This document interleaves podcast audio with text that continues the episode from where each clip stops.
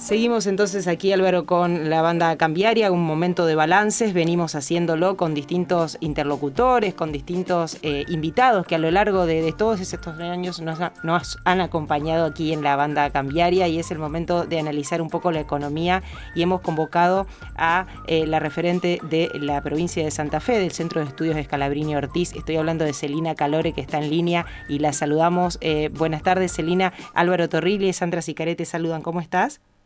¿Qué tal? Buenas tardes, Sandra, Álvaro, ¿cómo están ustedes? Muy bien, gracias. Muy bien, Selina, eh, muchas gracias. Eh, eh, bueno, ¿cómo, ¿cómo estás viendo el, cierre del año 2021 en, en, en, la economía?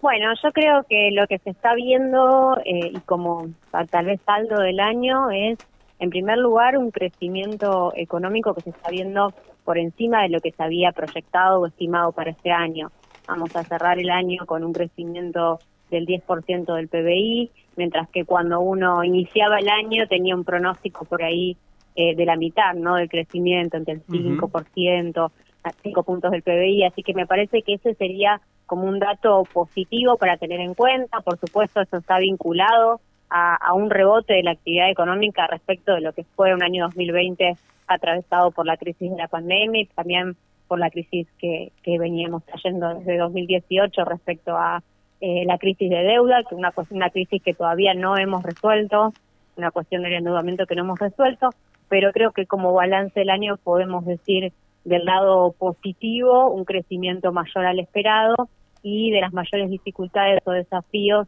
podemos hablar de la cuestión de los precios, por supuesto, y de la restricción cambiaria, que ya son dos temas estructurales de nuestra economía que los sucesivos gobiernos no han podido y eh, digamos resolver en sus mandatos y bueno eso es lo que lo que vemos como el gran desafío no eh, en materia de crecimiento eh, entendés que esto puede arrastrar hacia el año próximo puede sostenerse sí probablemente vaya a haber un arrastre digamos las proyecciones están más más vinculadas a un crecimiento mucho más moderado no de cuatro puntos del PBI para el próximo año pero por supuesto va a haber un arrastre de, lo que viene siendo este, este también rebote de la economía. Este año también decir es un crecimiento que fue un, crecimiento dispar, heterogéneo de distintos sectores de la economía, ¿no? Eh, una primer mitad del año atravesada nuevamente por restricciones también a la circulación y vinculadas a la pandemia, que hizo también que ese rebote no se viera tanto en ese primer semestre o que no se desparramara o contagiara a, la mayoría de los sectores económicos y un segundo semestre donde vimos ya un contagio eh, en las distintas actividades, eh, aún en aquellas que habían sido muy golpeadas, ¿no? Como lo que tiene que ver con el turismo, eh, la hotelería, la gastronomía, todo eso se, se vio una mayor reactivación. A partir del segundo semestre, yo creo vinculado, por un lado, obviamente, a una menor incidencia de lo que fue la pandemia, bueno, por supuesto la vacunación y eh, bueno lo que no fue la irrupción no de esta variante delta en Argentina pero también acompañado con política pública no todo lo que tiene que ver con el programa previaje sin lugar a dudas ha ayudado a esa a esa reactivación. Para el próximo año creo que va a haber va a seguir habiendo un empuje eh, digamos de, de esta de este rebote de la economía mucho más moderado y también con los limitantes que te mencionaba no qué, qué va a suceder con el tema precio y qué va a suceder con el tema de restricción externa, porque cada vez que crecemos, cada punto de crecimiento significa también una mayor demanda de dólares para importaciones y para poder sostener ese crecimiento. Ese va a ser el principal limitante del próximo año en, lo que veo yo, ¿no? ¿Y qué va a suceder un poco en materia de precios, prevés? Bueno, en materia de precios, eh, lo que vemos es que este año lo que se ha intentado, luego del cambio tan recambio que tuvimos en la cartera de, de comercio interior, ¿no? Con, con el nuevo el secretario, eh, ha sido una estrategia de acuerdo de precios y también en cierta forma de ancla cambiaria, digamos, el, tipo de cambio oficial se,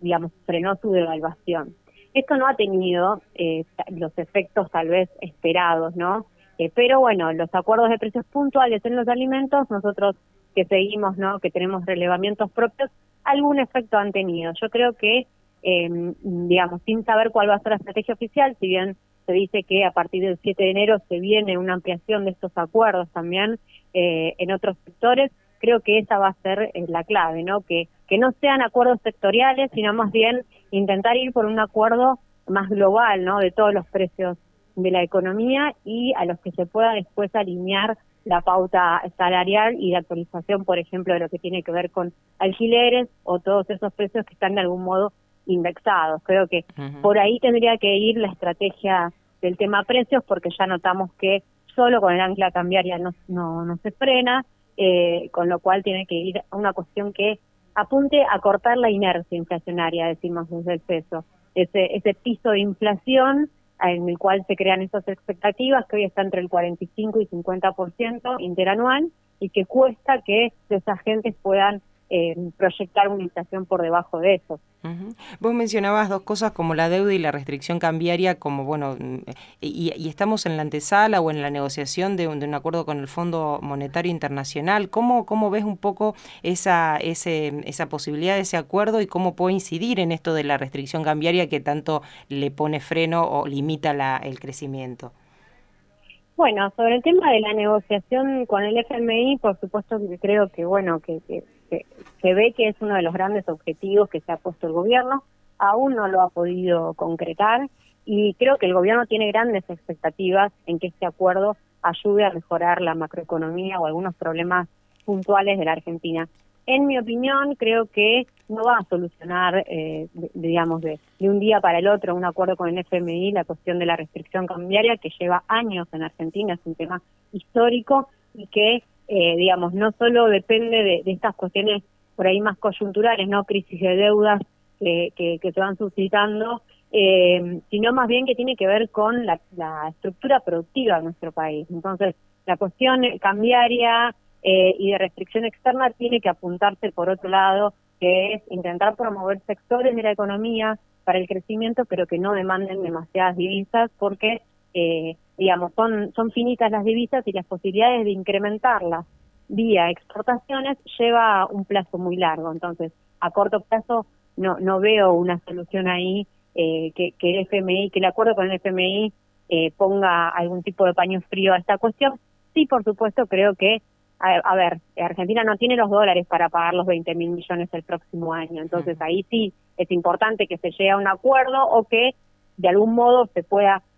patear, digamos, estos vencimientos para más adelante, porque en realidad Argentina no tiene esos dólares y no puede pagar, más allá del acuerdo que se llegue, eh, es una situación fáctica, digamos, no, no hay no hay dólares para, para afrontar esos eh, esos compromisos que fueron contraídos de manera irresponsable. Ya hemos visto varios comunicados, esta semana recientemente el informe del FMI, digamos que también eh, está ratificando esta cuestión, ¿no? Es el momento irresponsable que se le ha prestado al gobierno de, Mauricio Macri, que aún Argentina no logra salir de esa situación porque es una situación y un acuerdo muy complejo.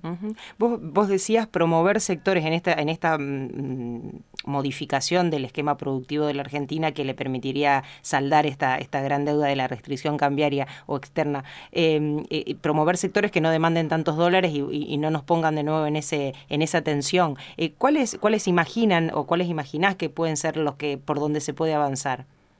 Bueno, nosotros desde el CESO tenemos una propuesta ¿no? de, programa de desarrollo que, lo nombramos el Plan Hornero, eh, y en el cual nosotros ya hace varios años, esto creo que es del año 2018, si no me equivoco, que lo lanzamos, por supuesto que se puede adecuar y es, y es para debatir, pero un poco lo que planteamos es eso, dada la estructura productiva del país, las limitadas también posibilidades de crecer en materia de exportaciones, enfocarnos en sectores que no solo demanden pocas divisas, sino que generen en mano de obra. ¿Y a qué nos referimos? Un plan de viviendas, por ejemplo, eh, un programa, digamos, eh, de, construcción de viviendas, donde eh, ahí tenés insumos y mano de obra muy fuerte que no te demandan necesariamente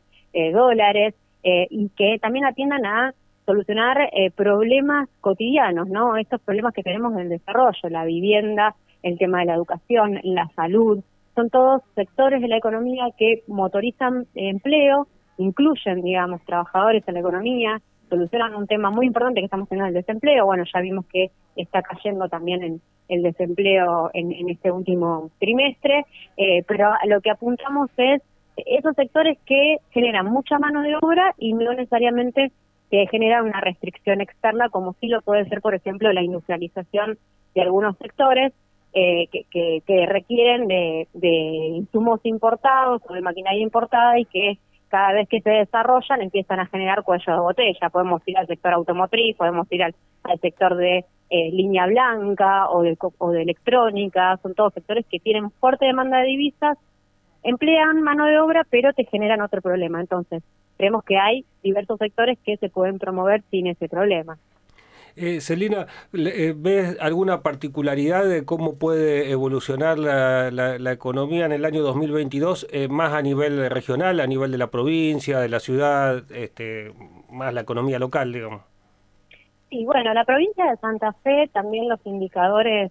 eh, lo van reflejando, es una de las provincias que va a la, a la cabeza ¿no? de la reactivación, principalmente las provincias y las regiones que están vinculadas a la agroindustria, ¿sí? Todo ese sector ha motorizado la recuperación económica en Santa Fe, eh, toda, la, parte industrial eh, vinculada a la maquinaria agrícola con fuertes crecimientos eh, y eh, en general eso se ve, en, se plasman los indicadores de empleo, por ejemplo en el Gran Rosario con una con un, desempleo no del 8%, muy por, perdón, del 7,8% por debajo de la media nacional. Digamos, Santa Fe está teniendo algunas particularidades que en realidad son propias de esa estructura económica que han, eh, han hecho que eh, se reactive ¿no? de una manera un poquito más eh, por encima de lo que han sido otras provincias argentinas y creo yo que ahí también hay un desafío ¿no? de cómo potenciar esas, esas cualidades que, tiene la provincia. Bueno, sabemos lo que sucede, por ejemplo, con políticas como Billetera Santa Fe, que han promovido fuertemente el crecimiento. Yo recién estaba leyendo también un informe eh, en el cual eh, se marcaba que también Santa Fe es una de las que va a la cabeza de la facturación en los comercios, así que me parece que hay eh, potencialidades, ¿no? Que tiene la provincia, que tiene la región, la ciudad de Rosario también, y que, digamos, también pueden, digamos, promover este crecimiento a nivel nacional y eh, principalmente lo que tiene que ver con la mano de obra, que hoy con una población bajo la línea, debajo de la línea de pobreza de más del 40%, es fundamental que la vía sea eh, el empleo, ¿no? Generar puestos de trabajo y en Santa Fe también lo que se da es que esa generación de puestos de trabajo está también encabezada por el empleo formal e industrial, así que es un empleo también de calidad. Celina, te agradecemos muchísimo este contacto con la banda cambiaria, por supuesto agradecerte también todo el tiempo que a lo largo de este, de este año y bueno, las veces que te hemos convocado eh, has eh, respondido a la banda para ayudarlos a, ayudarnos, digo, a desentrañar un poco la economía. Gracias por tu tiempo y bueno, y muchas felicidades también para vos para y tus seres queridos para el próximo año. Bueno, muchísimas gracias a ustedes por darnos siempre el espacio también de difusión de, nuestros informes y poder también eh, llevar la voz a, ahí a sus, oyentes. Así que muchas gracias y felicidades para ustedes. Igualmente, hasta la próxima. Así pasaba la economista Celina Calore, que es coordinadora regional del Centro de Estudios Escalabrini Ortiz en la provincia de Santa Fe. Quédese en los podcast de la banda cambiaria.